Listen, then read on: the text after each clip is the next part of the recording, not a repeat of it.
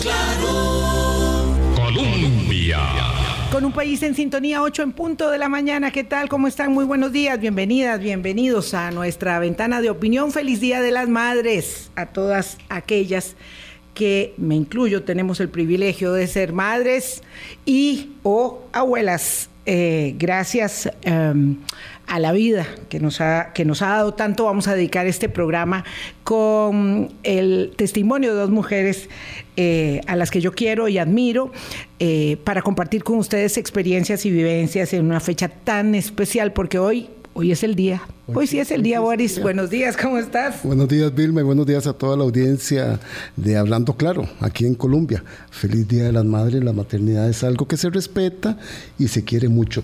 Y así como en otras oportunidades he acompañado a Vilma en programas del Día de la Madre, seré un respetuoso escucha presencial.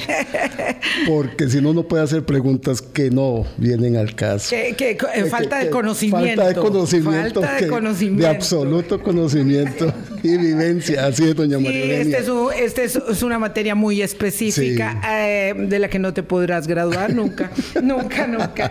Eh, me da muchísimo gusto y placer saludar eh, a dos amigas porque este, claro, este es un programa con, con mucho sesgo y tengo el placer entonces de, de, presentar a dos amigas, a María Eugenia Venegas y a Yanina del Vecchio, que son madres, que son abuelas, que son mujeres profesionales, además académicas, de la academia ambas, eh, que tienen historias de vida que como todas las historias eh, de las mujeres, madres luchadoras eh, y guerreras siempre, son muy aleccionadoras y nos permitirán entender, espero lograr eso con las preguntas, nos permitirán entender la dimensión de la maternidad ayer, hoy, y la construcción también de las posibilidades de plenitud de los hijos, las hijas, los nietos y las nietas. María Eugenia Venegas, buenos días, ¿cómo estás? Muchas gracias por aceptar.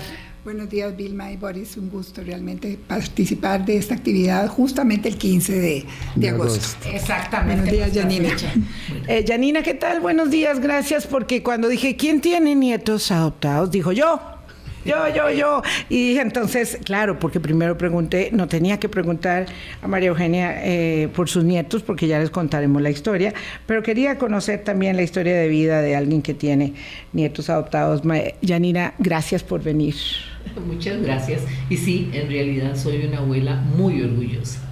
Muy orgullosa. Sí, es que eso tenemos, que somos muy orgullosas. Aquí nosotras juntas, este, no, no, no, este, sí estamos para contarlo. Estamos haciendo, vamos a ver, 17 nietos. Wow. 8 de Yanina. Ocho de Yanina, 5 de María Eugenia, 4 míos wow, ¿verdad? Eh, porque, bueno, cada una construye una, una historia eh, particular que ahora está mm, volcada en muchas nietas y nietos. Mm, lo que sí quería era como mm, pedirles a ambas que nos narraran la historia de sus vidas a partir, dado que estamos en el eje de la maternidad y la historia es muy compleja y muy vasta y llena de aristas, la maternidad es una de ellas, a partir del momento en que en que deciden que se van a casar. No sé si decidieron que se iban a casar, se casaron simplemente porque eso era lo que estaba visto y estábamos recordando nuestras historias de habernos casado a los 17, a los 18 y a los 19 años para que mm. ustedes tengan una dimensión de cómo ha cambiado. de cómo han cambiado las cosas y cómo se casaba uno tan temprano y cómo tenía hijos como por, por default, porque un poco casarse era tener hijos. Eh, un poquito por ahí, cómo es la historia y sobre todo porque en ese tiempo eh, en que nosotras estamos entrando de la juventud a la, bueno, es una maternidad en la juventud también, eh, a tener hijos, estamos hablando de un momento donde está ya en plena, digamos, irrupción la contracepción de la píldora que eso, por supuesto, es una gran ruptura, hay muchos tabúes, hay muchos señalamientos para no acceder a ese procedimiento eh, de contracepción y resulta que mm, también nuestras vidas en esas épocas ¿verdad? 60 o 50 y pico años atrás estaban muy marcadas por eso. Entonces me gustaría que hiciera un, un primer acercamiento al tema, Maru.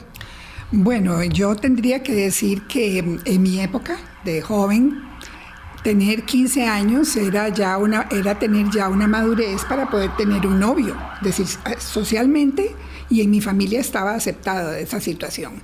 Entonces yo me novio desde muy temprano de mi vida y me caso a los 18 años. Incluso mi papá y mi mamá tuvieron que firmar para, mm. porque yo era menor de edad, ¿verdad? En ese momento todavía no llegaba a los 18. Este, y el tema de la maternidad ni siquiera se, se, pensaba, no tenía una inducción respecto a la sexualidad tampoco.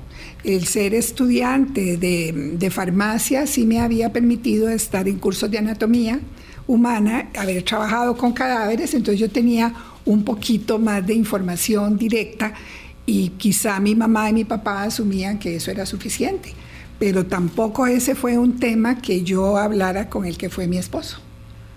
En absoluto, mm. simplemente yo me casaba y yo iba a seguir estudiando. Él era una persona, o es una persona que no tiene ningún digamos, eh, ninguna restricción respecto a que las mujeres continúen en su trabajo y en sus estudios. Entonces, los hijos no fueron nunca en esas primeras etapas un motivo para justificar el matrimonio, aunque socialmente, aunque socialmente sí estaba metido eso ahí, porque la gente de alguna manera estaba viéndole a uno la batita, si tenía la batita muy suelta, le calculaba el tiempo, ¿verdad? Que nueve meses y que ya, que qué perezosos, y porque no comenzamos a, a pensar en hijos, pero conscientemente no era un tema. Janina, ¿cómo lo recuerdas? Bueno, es una experiencia parecida en el sentido que nos hemos casado muy jóvenes y que también nuestros padres tuvieron que dar la autorización para casarnos. Era en esa forma, pero sí, uno a los 15 años ya como que en las familias les, le permitían a uno eh, llevar un noviecito a la casa.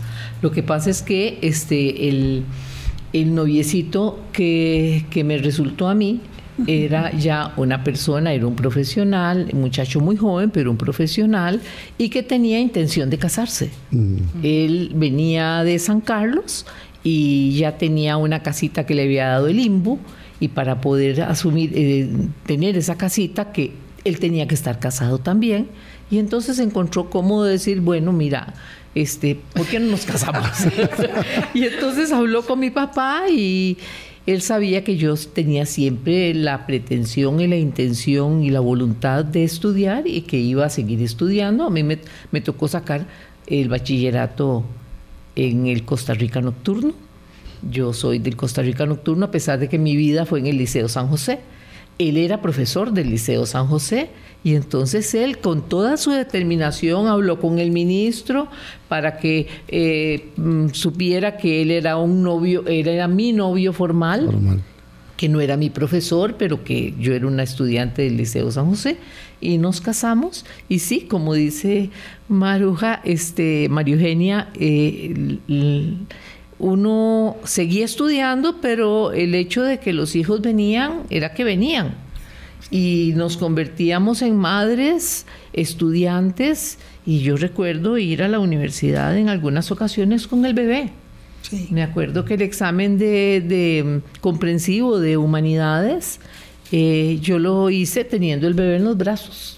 Entonces era, era una situación que que no era pues lo común, pero que no era tampoco fuera de, del momento. Sí, era el momento en que las mujeres ya eh, accedían a una, a una profesión, pero vean qué edad más joven para casarse. Yo sí recuerdo em, vivir la circunstancia familiar en la que eh, la píldora era un problema y las tías eh, estaban en contra de que eh, las sobrinas o esposas de sobrinos utilizaran, accedieran a la píldora. Y yo no sé si eso era un problema, eh, lo recuerdan ustedes como un issue ahí, como algo instalado. Me refiero al hecho de que, por supuesto, habían otros métodos, los tradicionales, ¿verdad? pero mm, eso era un problema en ese momento, ese era, un, ese era un debate en algunas familias, no sé si en las de ustedes. Bueno, tal vez en las generaciones que nos antecedían podía ser un problema, porque en el caso mío, este, no.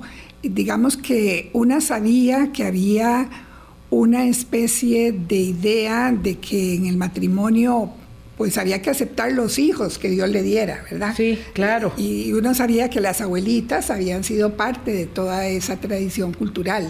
De 10 hijos, de 15 hijos. 15, y ojalá, y si tenía 18, 20, ya era una mártir y era además eh, santa y todo el asunto, ¿verdad? Pero esos no eran temas en los que yo tuviera que invertir mucho tiempo. Y el tema de la pastilla, eh, sí, estaba ahí. Ya uno iba al ginecólogo y los ginecólogos muchas veces para regular los periodos menstruales daban, eh, recetaban pastillas. No, no tuvieron objeciones familiares por ese lado. Por ningún lado tuve yo objeciones de ese tipo. ¿Y usted tampoco se planteaban que tenían que tener todos los hijos que Dios les diera? No, sí? en, el caso mío no, porque yo tengo todavía tengo a mi, madre viva que tiene 99 años y medio. Uh, felicidades por todos lados, Janina. Pero ella era de avanzada.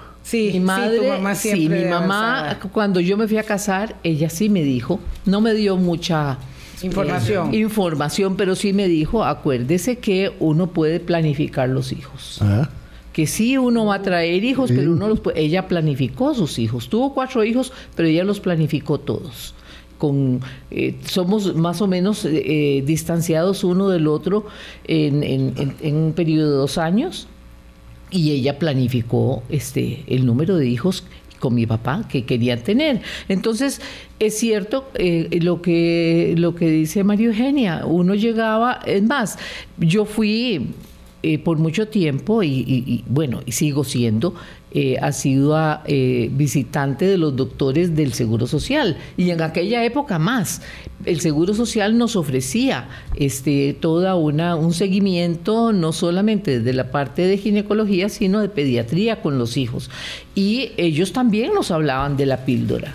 No es que la píldora, la píldora como dices, estaba ahí y uno eh, sabía que la podía utilizar eh, para planificar. Mm, mm. Interesante eso, sí, yo sí tuve la experiencia de, de, una resistencia eh, familiar al asunto, resistencia que fue evidentemente eh, insuficiente para desestimular la utilización de eso, pero recuerdo muy bien mi, mi primera prima que fue a utilizar eso y estaba muy, muy mal visto por las tías, muy mal mm. visto. Eso era muy interesante, ¿verdad? Porque las cosas van cambiando significativamente en, poco, en poco tiempo.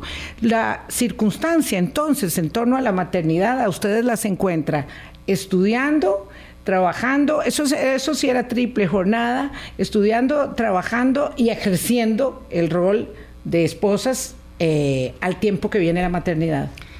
Bueno, em, ahora que estaba pensando sobre ese tema, em, la vida caminaba de una manera muy, digamos, muy pendiente de lo inmediato, ¿verdad?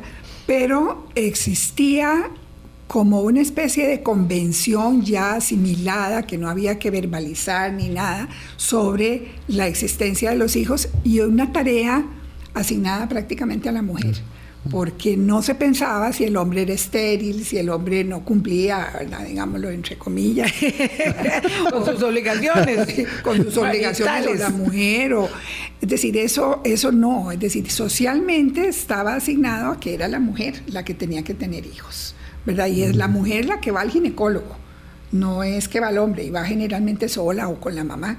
¿Verdad? Pero así era eh, antes. Así era el asunto, ¿verdad? Ya todo eso ha cambiado y ahora la maternidad la vemos desde una arista que incluye al otro. ¿Verdad? Que eso es muy interesante, ese cambio que ha habido de aquella época de los 70 ahora. Los hombres están mucho más involucrados o las decisiones, cuando son parejas de ese tipo, o las decisiones de otro tipo de parejas no heterosexuales, o decisiones propias de una mujer o de un hombre por aparte.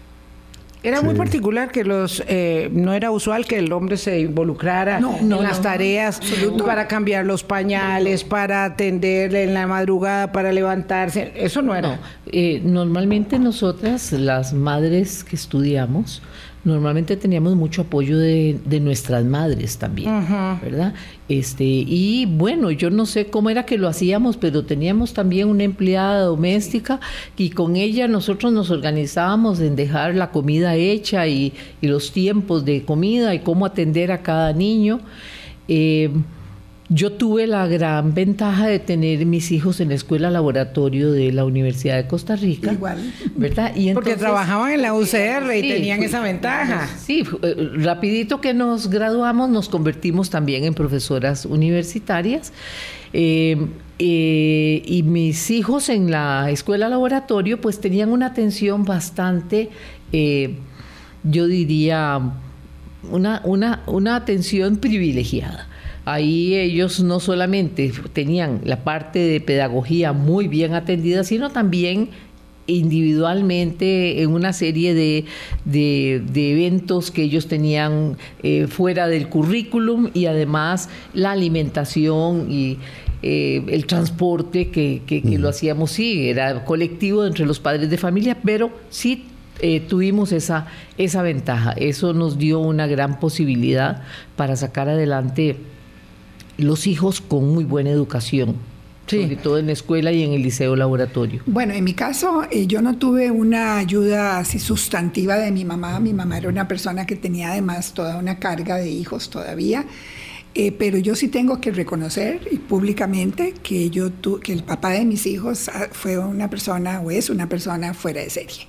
Es decir, él se levantaba, ayudaba, desde los chiquitos eran de él también. Salido del molde. Salido del molde y hasta la fecha. Y hasta la fecha ha sido así. Y empujadito también, me imagino. sí, sí. Pues, Más pues, bien, pues yo, me asustaba de, esa condición que él tenía porque rompía los moldes de mm. muchos hombres. Pues yo, yo tengo que abonar, el, el padre de mis hijos no era con esa dedicación, pero no era un padre ausente era muy dedicado a la educación de sus hijos, eh, en fin, él, siempre estuvo pendiente de, sus hijos. Sí, pero las tareas, no eran, las tareas domésticas no, eran propias. nunca las hizo. Más bien, eh, eso lo sacábamos después los hijos y yo. Cuando los niños iban creciendo, cada uno iba teniendo alguna, alguna responsabilidad. Eh, mi hija Gina, que fue alumna tuya también, mi hija Gina, eh, yo recuerdo de, siete años, cuando ya yo tenía también las tareas de vicerrectora de docencia en la UCR y tenía algo, alguna invitación en la noche, ella me decía, si querés te hago el arroz y ella me hacía el arroz y ella me ponía a la mesa siete años. Es que ellos iban asumiendo también responsabilidades. Muy rápido. Muy rápido. Muy temprano aprendimos eso. Vamos a hacer una pausa. Ellas son María Eugenia Venegas y Janina del Vecchio, estas madres y abuelas, y ahora vamos a hacer un giro muy, muy radical en la conversación. ¿Cómo es? Solo, sí. solo quiero quedarme con algo que, que, han dicho las dos, pero lo que dijo doña María Eugenia, que dicha que todo ha cambiado tanto y que las mujeres hoy son diferentes, y no aquellas nuestras abuelas y nuestras bisabuelas que estuvieron, por decirlo de alguna manera, condicionadas a tener todos los hijos que tuvieran. Condenadas. Ah, bueno, yo no lo quería decir, doña María Eugenia. Gracias por correr. Sí, ¿verdad? Y eran aquella cantidad enorme de hijos que tenían. Un yugo, no tenían vida. Un yugo claro. para ellas. Pero por dicha mi madre no fue de ese grupo. Y ahora son muy diferentes las mujeres hoy en día. Vamos a hacer una pausa y, vamos a pedirles que nos cuenten sus, sus historias, eh, tanto eh, con la experiencia de tener los nietos como de enriquecer sus propias vidas al mismo tiempo en una etapa de la existencia donde eh, la plenitud, pero también los desafíos, pero también los temores asoman eh, porque son consustanciales a la vida misma. Pausa. Con un país en sintonía 822. Voy a dejar una cosa claro que le estaba preguntando aquí a Janina. Cuando Janina se casa, que tiene 17 años, el profesor tiene 22, 23 años. Es decir, no es que era un señor de 40 años, el profesor, ¿verdad? Este, y tampoco no era profesor de ella, solamente que estaban en el mismo lugar y luego usted se pasa a otro colegio. Me paso a otro colegio en el momento que nos casamos. E, e, ese punto y aparte creo que es bueno establecerlo. En mi caso sí, habían 12 años de diferencia. Ah, ven. y con el permiso de los padres se casaban y eso no se estaba eso viendo como una relación impropia. Se en este momento vean, qué interesante. Impropia, es, que, es que los, los, novios pedían permiso para llegar a la casa y era... pedían la mano.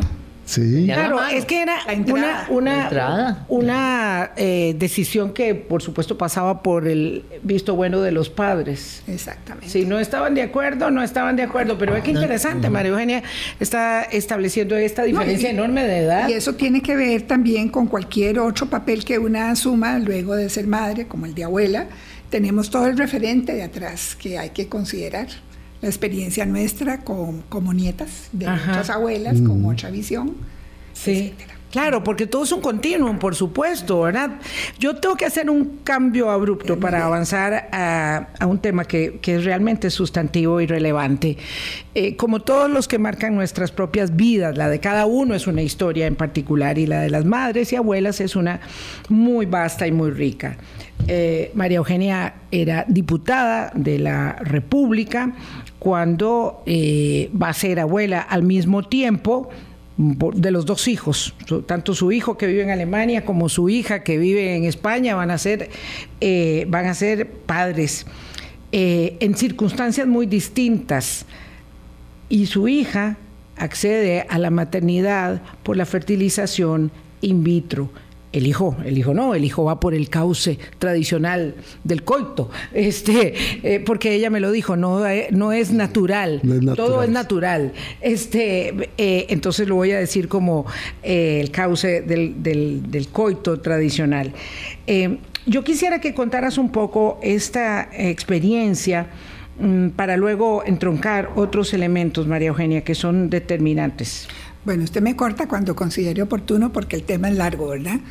Este, bueno, sí, en realidad yo tenía mis dos hijos viviendo en Europa en el momento en que yo paso a ser diputada de la República y resulta que ellos se casan, bueno, el que se, el varón se casó y prácticamente la, la esposa quedó embarazada pronto, pero mi hija ya no, no había podido hacer ese proceso porque ella primero comenzó a tener su relación de pareja formal sin la expectativa de que iba de que tenía que tener hijos. Ella tenía muy claro que su proyecto de vida era vivir con una persona con la que quería.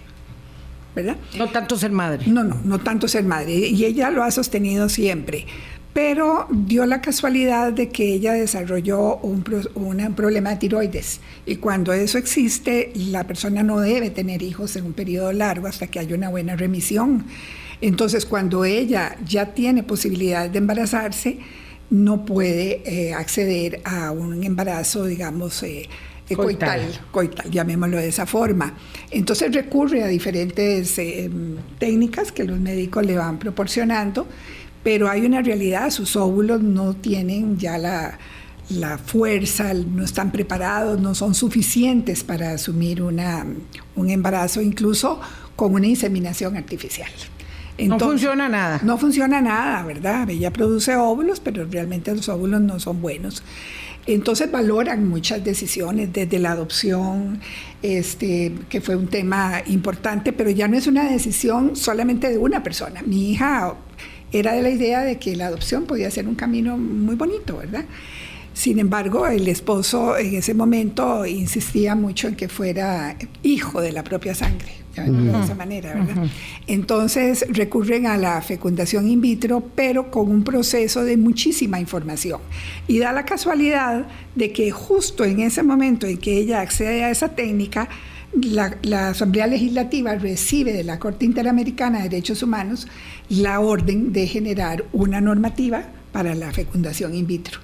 Y yo, que era una novata, diputada novata, me dan justamente la presidencia de la, de la comisión especial que tenía que ver con eso.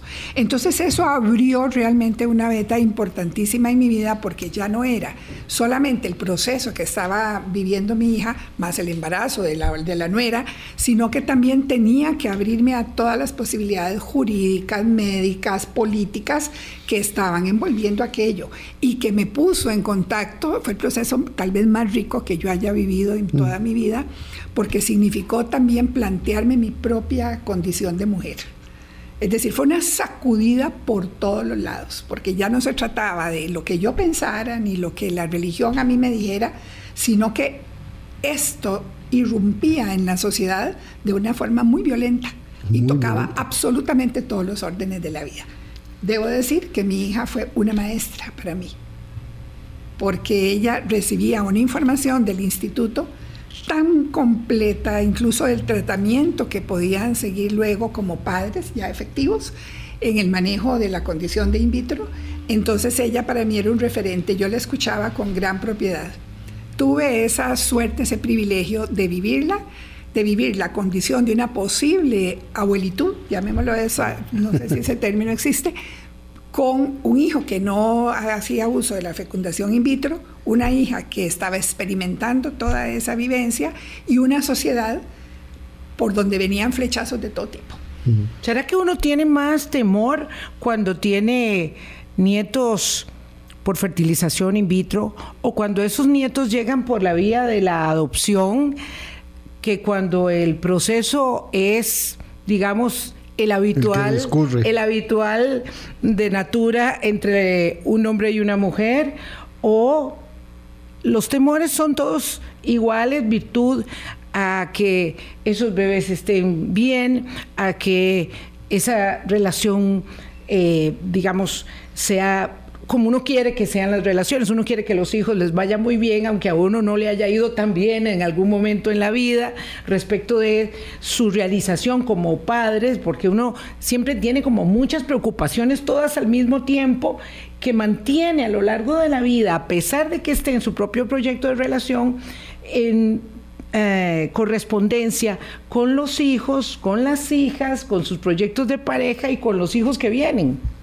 ¿Qué dirías? Sí, yo creo que la condición de abuela es una condición de privilegio, porque nos permite mirar eh, ya lo que nosotros como madres hicimos, pero al mismo tiempo vienen esos nuevos, esos nuevos niños que nos van a dar eh, la posibilidad de, de, de accionar como madre y como abuela, porque en algunos casos uno tiene también que ayudar a sus hijos porque ellos también están estudiando o están trabajando. Yo he tenido las dos experiencias. Tengo hijos, eh, tengo nietos eh, que han nacido, este, de tus hijos y tus hijas. Exactamente, eh, que han, que no han tenido problemas ellos para poder concebir y han, han tenido sus hijos. Y tengo también nietos adoptados. Eh, la experiencia, Vilma, es exactamente la misma. Mm. Es una vivencia eh, plena donde uno siente, igual que cuando vas y conoces el, nieto que, que, tuvo tu hijo o tu hija que lo tienen en la maternidad y vas y lo conoces y decís, ¿qué es esta belleza? Se parece a tal o se parece a cual. Recibes también entonces un, un niño que llega a tu casa por, por designio divino, digo yo, llega a tu casa y miras a aquel niño y dices, pero si es de nuestra familia, pero es que es nuestro. Es más, me, me, da frío donde lo digo, porque es, es, es algo tan maravilloso que al final uno comienza a decir, pero mira, eh, tiene el pelo del abuelo, los ojos del abuelo. es decir, es parte ya de la familia, es parte de lo mismo, no hay ninguna diferencia y tal vez hay algo más alrededor mm. de ese niño, porque uno siente que ese niño no solo llegó a darle felicidad a esa pareja, sino que también ese padre y esa madre eh, le están dando a ese niño la oportunidad de tener una vida feliz, de una, tener una vida digna, con más oportunidades. Entonces, se siente esa labor social al mismo tiempo de la felicidad de de tener un nuevo miembro de la familia. Porque los afectos se van construyendo. Qué bonito, qué ¿verdad? Porque sea la ciencia, o sea, la decisión, hacen que las personas conjunten amorosamente en el concepto de, de familias, ¿verdad?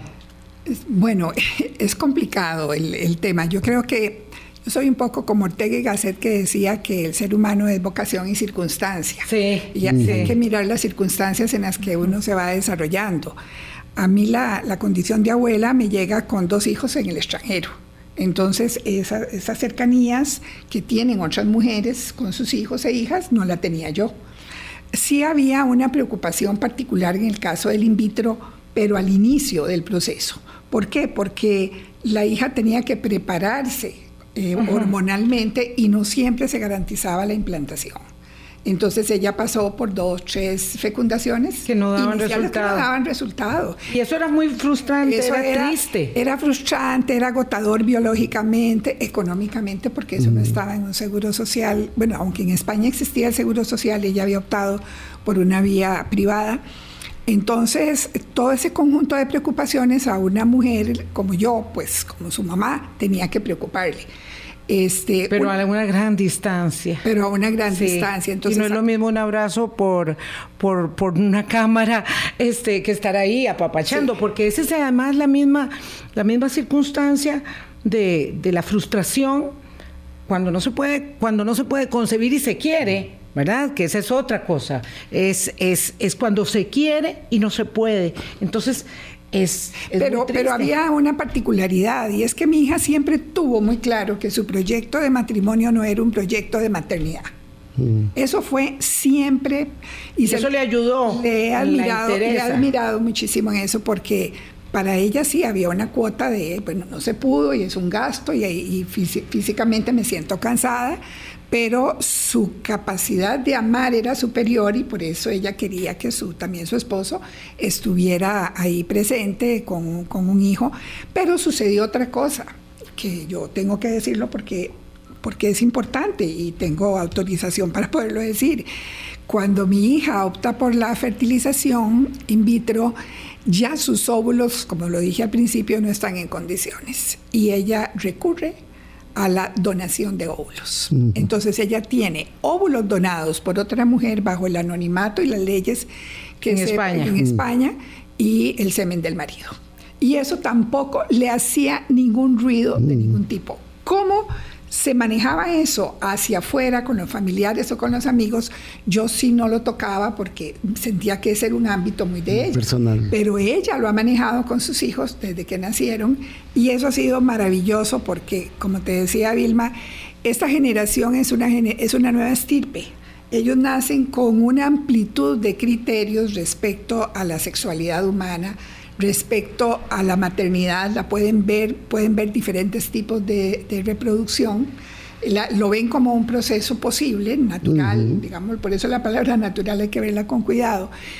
Y eh, para mí eso ha sido un aprendizaje fundamental. Pero vean qué hermoso, entonces los nietos tres la hija no, no era el proyecto de la maternidad, pero, pero sí lo fue en gran medida como un desarrollo eh, por el que optó en su plenitud, en su realización como mujer, porque primero nació eh, una niña. No, así, la niña. Sí, primero Olivia, ¿verdad? Y después nacieron dos nietos. y los tres por fertilización in vitro. Ya, ya vas a contar esa parte, porque esta parte también es muy interesante, pero son nietos de la fertilización in vitro que también de alguna manera son adoptados. Son adoptados. Vean qué maravilloso. Hay un nivel de adopción, si se quiere. Sí, porque ella recibió unos óvulos, porque eran sus óvulos los que no este, podían eh, ser fecundados. Entonces recibe unos óvulos eh, y ella gesta esos bebés, esos niños. Y resulta que esos niños, que es una niña que tiene 12 años y dos niños que tienen 10, 10, años, ¿verdad? Son tres, una mujer y dos varones. ¿Cuál particularidad tienen? Doña María Eugenia Venegas. Bueno, es que en ese momento estamos hablando de hace 13 años, ¿verdad? Que es cuando se da todo ese proceso. Em, las leyes sobre la fecundación in vitro cambian según el país y según el momento. Entonces, en esa oportunidad ella tenía la posibilidad de que los óvulos donados por la donante fueran fecundados todos, pero perfectamente podría haber dicho solo uno o solo mm. dos o solo tres. Entonces se fecundaron 11 óvulos. Ella tuvo dos fecundaciones in vitro con dos óvulos, con 12 embriones, Que, no, que no funcionaron.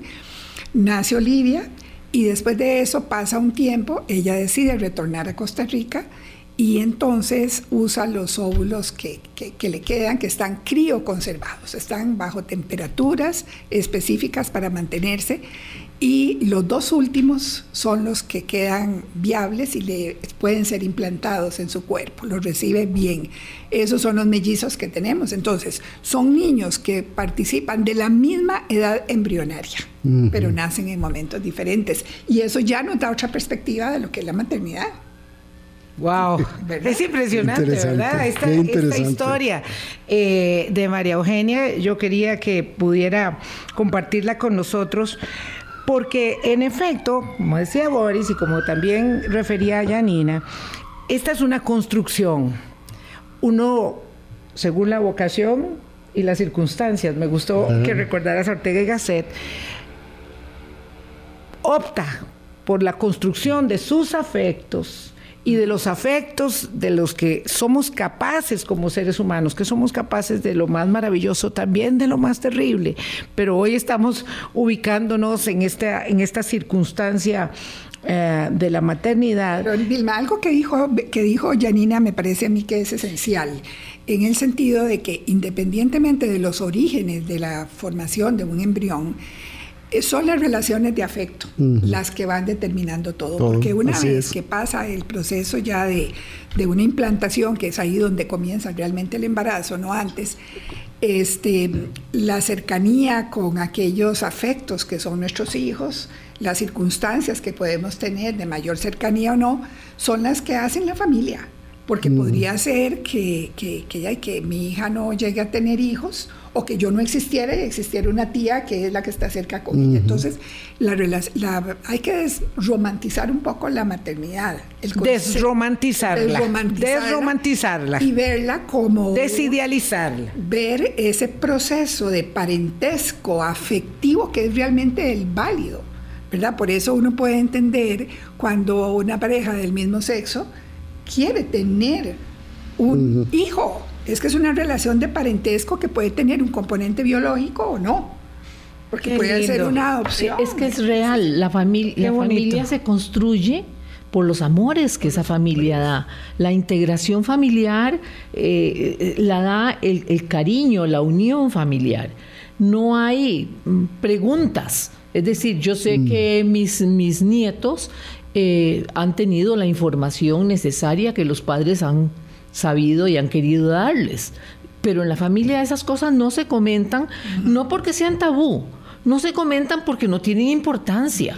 Simplemente, simplemente son nietos de esa familia eh, con, todos, con todas sus potencialidades. Son acogidos por la familia desde el momento en que mis hijos llegaron y nos, nos lo presentaron, aquí está el nuevo nieto eso, es, eso es el amor que uno da. Pero Janina, hay circunstancias particulares y yo insisto mucho en esta diversidad porque, como les digo, al ser diputada me tocó estar con muchísimas mujeres y hombres de diferentes estados socioeconómicos, de fe, de conocimiento, ¿verdad? Entonces, por ejemplo, habían gentes que, que optaban por la fecundación in vitro pero sin que se enterara la suegra ni la mamá, porque eso ponía en cuestionamiento la, la, la de varón, del, de la virilidad.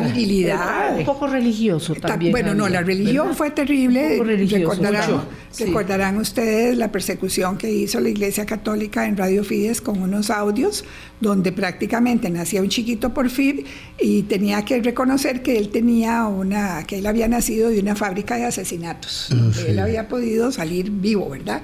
Es decir, tuvimos una, persecución enorme un 24 de diciembre, también la, la conferencia episcopal circuló una carta.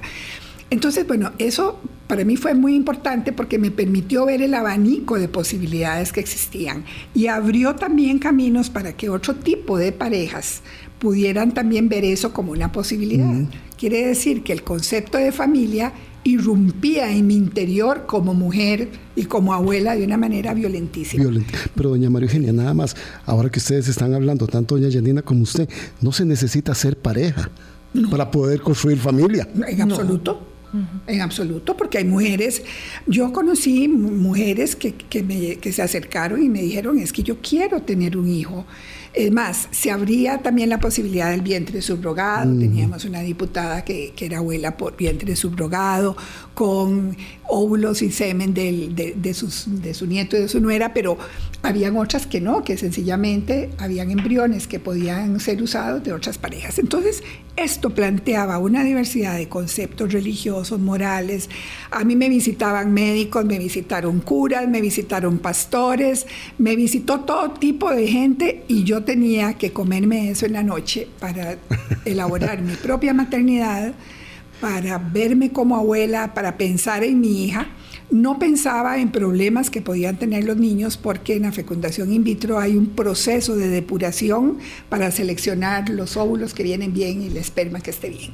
Entonces digamos que hay una cierta garantía de que, de que los embriones van a tener condiciones y los que no sobreviven pues ya se mueren, ¿verdad? Entonces digamos que ese tema no era el preocupante. El preocupante vino después, cuando ya los chiquitos ingresan a la escuela. ¿Por qué? Porque todavía permanecen los tabúes. Vamos a dejarlo ahí para que nos cuenten cómo es. ¿Cómo es que uno enfrenta a los hijos, a los nietos, a la circunstancia de te escogimos porque es adoptado? o naciste de la implantación de un embrión en, una, en un pequeño recipiente de vidrio que fue donde tu mamá para convertirse en la persona que sos hoy. ¿Cómo se enfrentan esas realidades que antes, bueno, antes no existía la fertilización in vitro, pero antes la adopción era un secreto que se llevaba a la tumba. Era un secreto.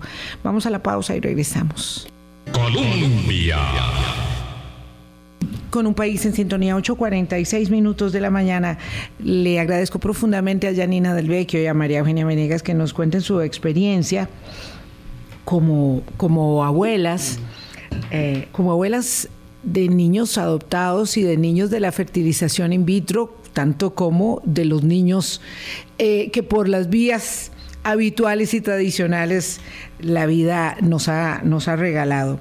Eh, ¿Cómo enfrentar esto hoy? ¿Cómo se enfrenta hoy, más bien, desde sus familias, desde el espacio de sus familias, cuando decíamos el eh, tener niños o ser niños o niñas adoptadas fue durante muchos años no solamente un tabú, sino un estigma que pesaba sobre ciertas personas que se daban cuenta en el barrio, en la comunidad, que habían llegado a un hogar y no, lejos de tener el reconocimiento y la generosidad de la comprensión de aquel amor incondicional, lo que eh, había era un señalamiento horrendo. Ahora yo pienso que se aborda de una manera muy normal, natural.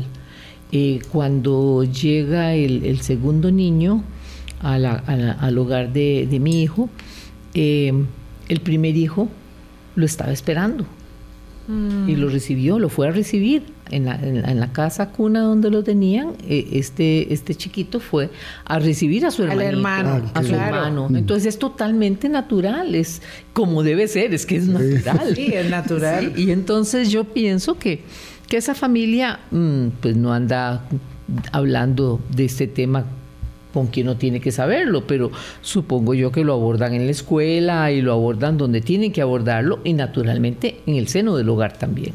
Pero y además la persona, el niño, la niña, lo sabe y se siente tan amado como los demás y no existe una diferencia respecto de ese tema para estigmatizarlo eh, de una forma eh, excluyente, eh, degradante porque desgraciadamente eso sucedía y por eso era que era un gran tabú. Yo viví con eso, lo supe cuando tenía una, una, una prima profundamente amada y amorosa que murió muy joven lamentablemente, mm, pero supe de ello cuando yo era adulta y tenía hijos, porque antes, antes de eso en mi familia siempre fue un tabú que esa circunstancia existía. Maru, ¿cómo es la experiencia con, con tus nietos? Yo, voy a retomar la, expresión de, de, Ortega y Gasset del ser humano como vocación y circunstancia, porque no, no se puede generalizar, ¿verdad?, todas, las, todas las circunstancias.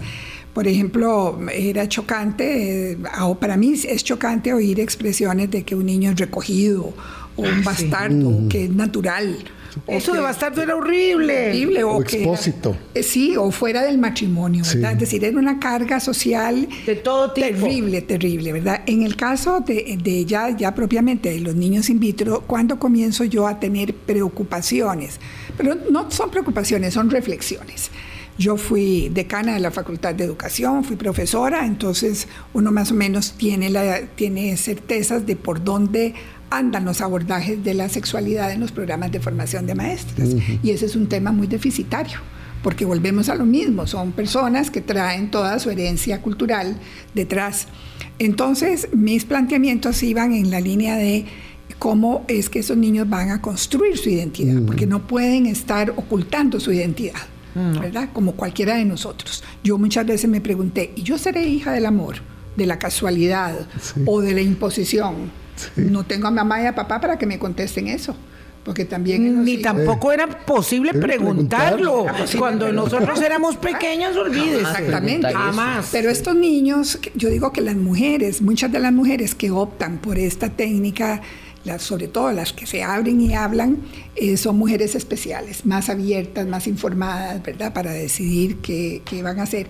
Y la educación de los niños en muchas de ellas, porque otras las mantienen ocultas siempre, está en enseñar a los chiquitos a que cómo provienen. Y mi hija en ese sentido fue privilegiada en el instituto, en el IBI, de, Barcelona. porque se les da formación con libritos y con todo. Entonces ella desde muy temprano de su tiempo les comenzó a hablar de, que las semillitas de su papá y ella no tenía semillitas buenas, entonces le regalaron unas semillitas, una persona que era muy amorosa, que no sabemos quién es, pero regaló esas semillitas y que luego eso se juntó y podía tener ella su pancita y les enseñaba el ultrasonido y todo el asunto.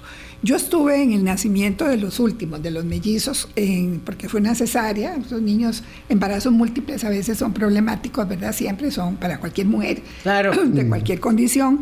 Entonces, ese momento sí para mí fue como esplendoroso. Poder que no habías vivido en otros momentos porque el hijo que estaba en Alemania, la hija que estaba en Barcelona. Yo no tuve unos eh, partos naturales, fueron por cesárea. Ya. Entonces yo tampoco había vivido esa experiencia. Entonces, cuando ya eh, comienzo a ver cómo la hija educa a sus hijos y cómo estos niños tienen claro todo eso, pues yo me siento satisfecha porque no creo que las maestras estén preparadas, ni siquiera para el programa de desarrollo de la afectividad. Lo viví como diputada en ese momento. Y programas ya de hablar de fecundación in vitro, señoras, se las trae. Hay que estudiar.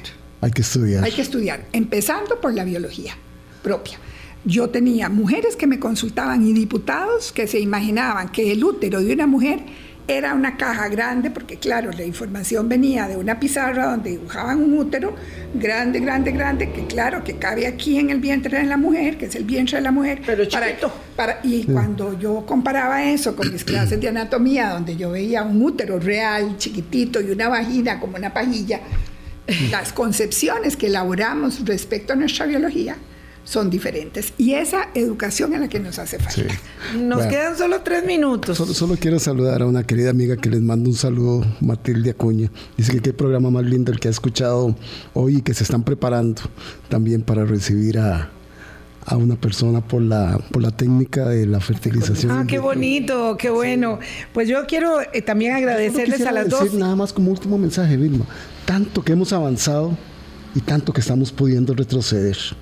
Y no podemos retroceder, no podemos porque hablamos de proyectos de vida, re- realizaciones, de inclusión, de reconocimiento. Pero algo importante, esta es una opción, como la maternidad debe ser una opción Sí. Sí, no una obligación. voluntad de las personas, no tiene por qué ser algo que la sociedad dice se casó y ya están en la antesala del No parto". se impone. No se, no se impone. Hay muchas parejas actuales que no tienen intención de tener hijos y también se les respeta esa decisión. Y hay abuelas de abuelas, unas muy lejanas, unas muy cercanas, unas que nos encanta oír el lenguaje que van desarrollando, que nos encanta cocinarles, otras que, que no, que no les gusta ni cuidarlos. O sea, Sí. tenemos un... Abuela como yo, que las tengo casi todos los domingos y yo les También. cocino a todos. Y, Exacto. sí. Sí, hay, hay, hay mucha diversidad en el amor y muchas maneras de expresarlo y una gran realización y plenitud independientemente de cómo ejerzamos el abuelazgo, que hoy es muy diferente, hay que decirlo, eh, María Eugenia dijo, tengo que salir corriendo porque tengo una sesión de trabajo a las nueve en punto de la mañana y necesito conectarme. Y bueno, no estamos en una circunstancia tejiendo, bordando y esperando, es válida, ¿verdad? no sí, es. este, sino que se trata de otra abuelitud también y es muy edificante obtener el reconocimiento eh, y el entendimiento y la comprensión social y de los propios hijos y de las hijas de nuestros papeles hoy respecto de cómo vimos a nuestras abuelas desempeñarse Sí. y sus limitadísimas posibilidades de realización, de tiempo propio, de autocuidado, de crecimiento. Cuando lo miran a uno con las luchas, vos como decana de la Facultad de Educación, yo fui vicerrectora, luego estuve de ministra, todas esas luchas, diputadas las dos, Ajá. todas esas luchas, este, ellos las ven, y, bueno, yo pienso, pensando positivamente, pienso que este que ellos lo miran con, con orgullo también. Claro, claro. Yo creo que sí. Estén, estén en, en- en estos enredos Sí. y que sigamos ya con edad avanzada, que, Que sigamos, sigan este, enredadas. que sigamos trabajando. Ahora, mi respeto para todas las mujeres en cualquier circunstancia, en cualquier condición, ya sea cuidadoras de tiempo completo, proveedoras, eh, personas que se comunican solo por teléfono o que se ven cada cierto tiempo, todas desexualizando la maternidad, desromantizando la abuelitud, son relaciones de amor. Y todo ser humano tiene derecho a tener y construir sus relaciones de amor. Así. Ah, qué bonito cierre. Gracias, Amén. María Eugenia. Está y muy, doña Yanina. muy lindo. Gracias, María Eugenia. Gracias, Janina. Gracias a ustedes, amigas y amigos. Estaba segura que esta conversación iba a ser muy edificante. Lo ha sido para nosotros. Así es. Y yo sé que también para ustedes. Hasta mañana. Feliz Día de la Madre. Pásenla bien.